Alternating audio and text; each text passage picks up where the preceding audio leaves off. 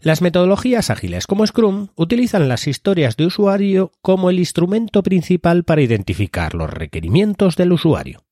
Las historias de usuario son descripciones cortas y simples de una funcionalidad escrita desde la perspectiva de la persona que necesita una nueva capacidad de un sistema, por lo general el usuario, el área de negocio o el cliente.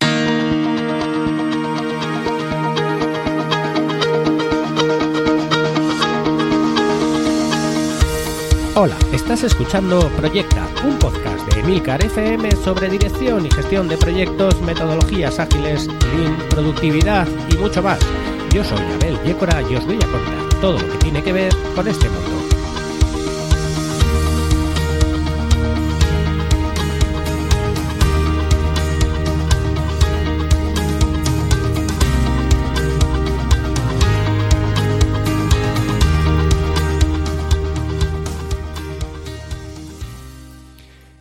Capítulo 60 ya y esta vez eh, vamos a contar un pequeño detallito sobre una parte del Scrum que son las historias de usuario. Os voy a intentar contar qué son y cómo se generan las historias de usuario.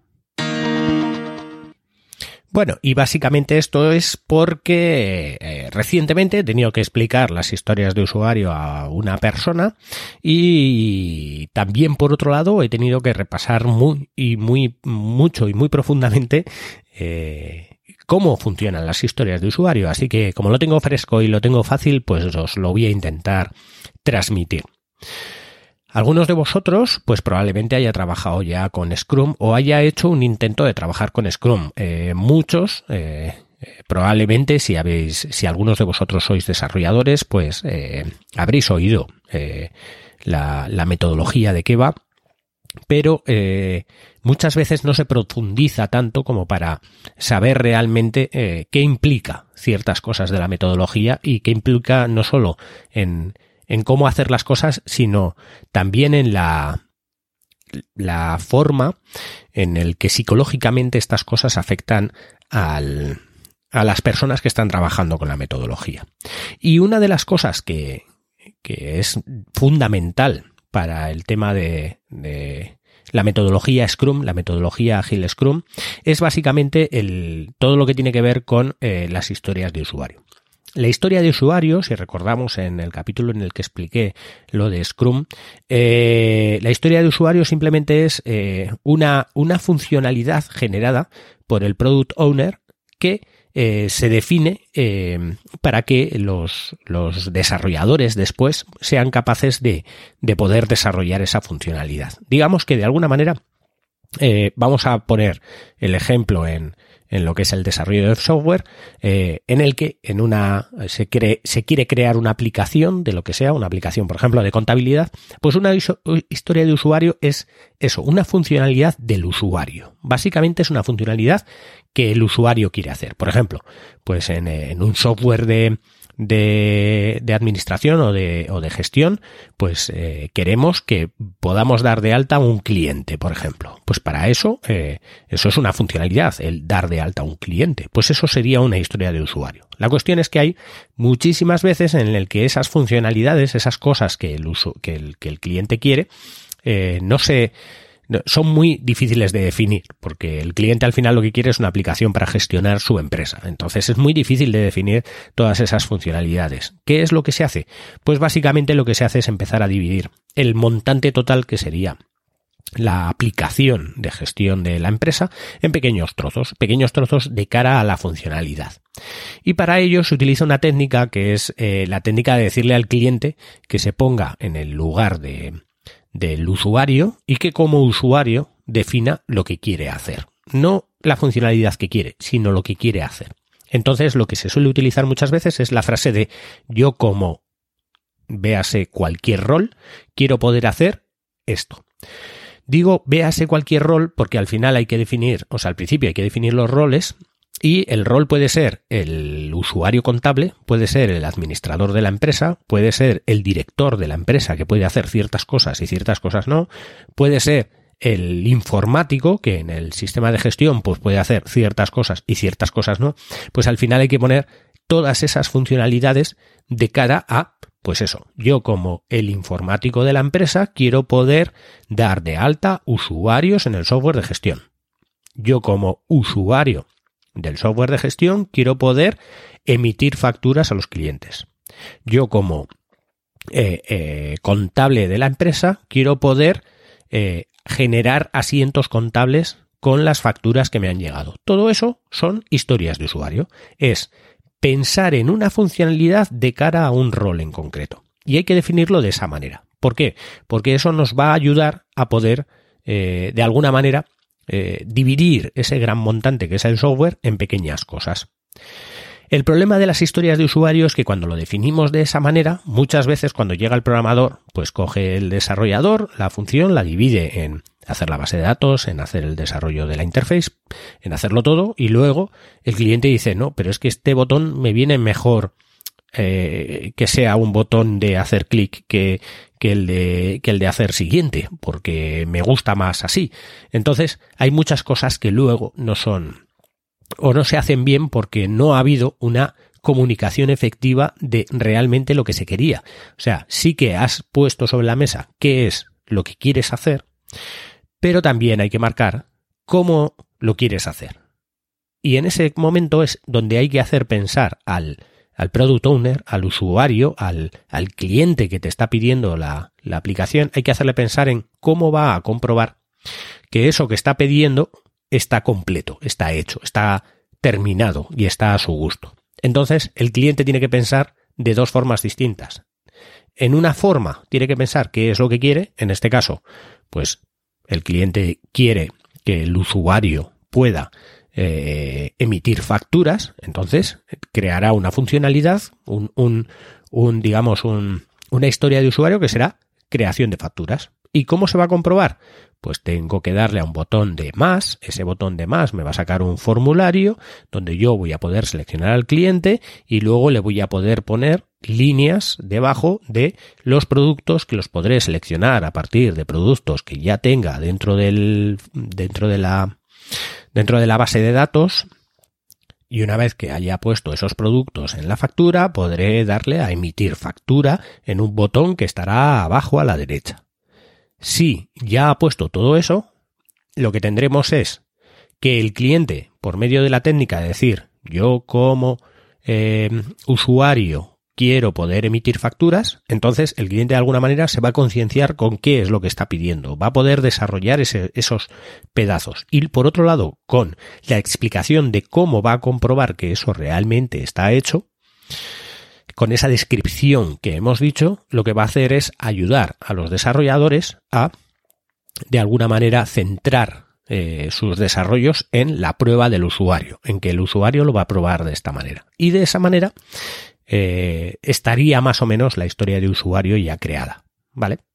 Una vez que se tiene la historia de usuario creada, lo que tiene que hacer el product owner o el cliente en este caso o el que el que se dedica eh, o el que tiene el perfil de product owner es asignarle una prioridad a esa a esa historia de usuario. La prioridad al final tiene que ser un número de que le dé eh, una importancia. Básicamente no no pensemos en es muy urgente, sino es muy importante. Esto es esto tiene que estar sí o sí, ¿vale?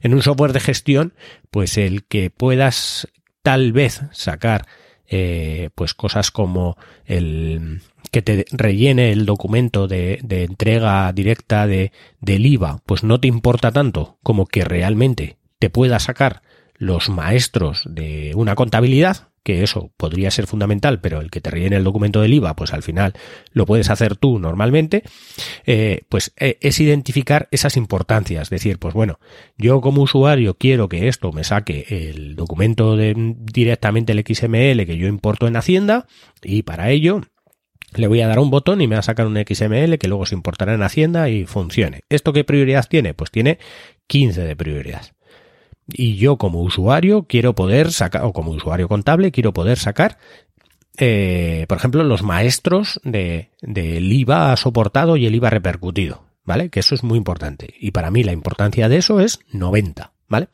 Hay que darle una importancia a cada una de las historias de usuario, porque eso lo que nos va a ayudar después a es a cuando creamos la reunión de inicio de sprint, eh, poder ordenar todas esas historias de usuario y priorizar aquellas que realmente consideremos que son más importantes o más fundamentales para que el software sea, sea viable o tire para adelante y dejar aquellas que igual no son tan fundamentales para cuando se implementen, ya que podemos igual implementarlo ahora y dentro de dos años que cambie el fichero del IVA y tener que volver a hacerlo y que teníamos algo ahí sin haber sacado una primera versión donde habíamos trabajado. Pues hay ciertas cosas que tenemos que pensar de esa manera. Entonces, la labor del product owner es siempre crear de alguna manera el título de lo que sería la historia de usuario, que se llama historia de usuario porque es una historia del usuario, es una funcionalidad del usuario, algo que el usuario está contando, ¿vale? Y por otro lado, tiene que generar cómo va a comprobar que esa historia de usuario está completa y por último, asignarle una importancia.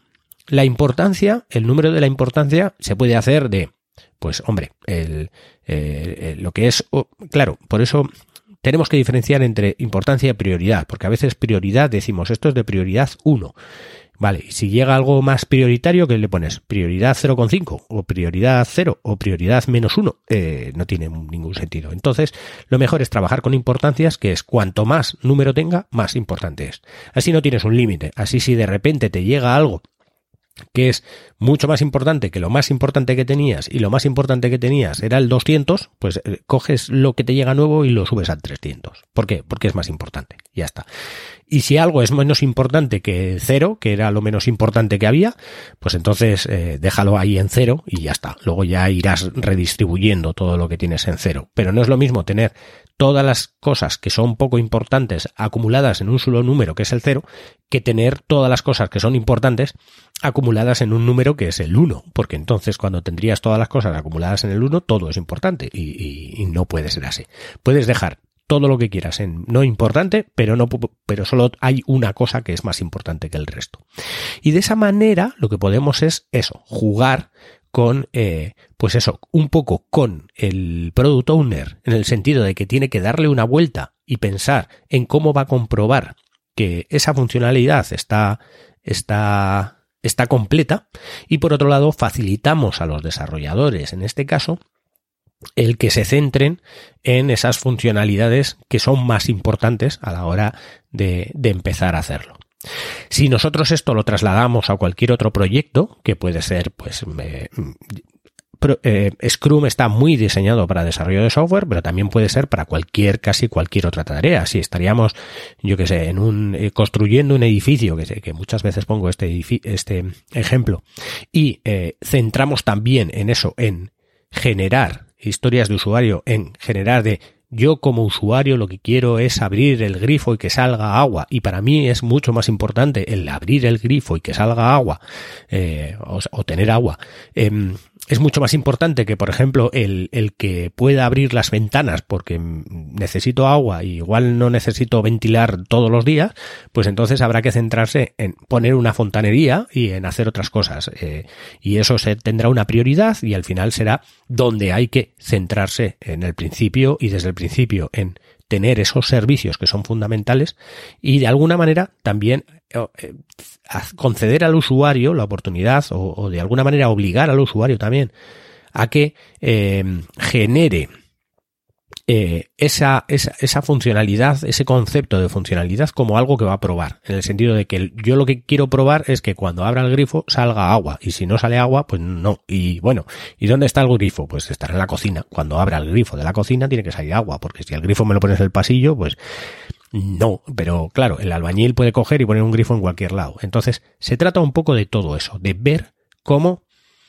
eh, de alguna manera se agiliza en este sentido las funcionalidades, haciendo que el que lo pida piense en cómo tiene que funcionar finalmente, de tal manera que el desarrollador tenga claro cómo tiene que hacerlo para que funcione como le han descrito que funcione.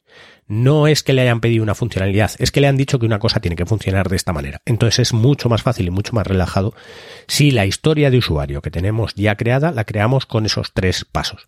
Luego ya tendrá por detrás una descripción amplia de qué es lo que quiere, de cómo tiene que funcionar, eh, de cómo se tiene que conectar con el resto de las cosas o incluso los los eh, desarrolladores, una vez tengan la historia de usuario, tendrán que subdividirla en tareas, porque obviamente eh, una funcionalidad como mm, facturar no es que hagan una aplicación para facturar, sino que tienen que hacer por un lado la base de datos, por el otro lado generar la interface, generar la, la cómo lo va a usar el usuario, pues los colores, eh, todas estas cosas hay que hacerlo y esas son tareas que van a hacer los desarrolladores, que lo van a eh, sacar de esa historia de usuario. Pero de alguna manera los desarrolladores no se centran en tener que hacer toda la base de datos, sino solamente empezarán a hacer la base de datos de aquellas cosas que realmente son las más importantes porque se han colocado en las historias de usuario más importantes y centrarán sus esfuerzos en generar aquellas cosas que son lo más importante para el cliente.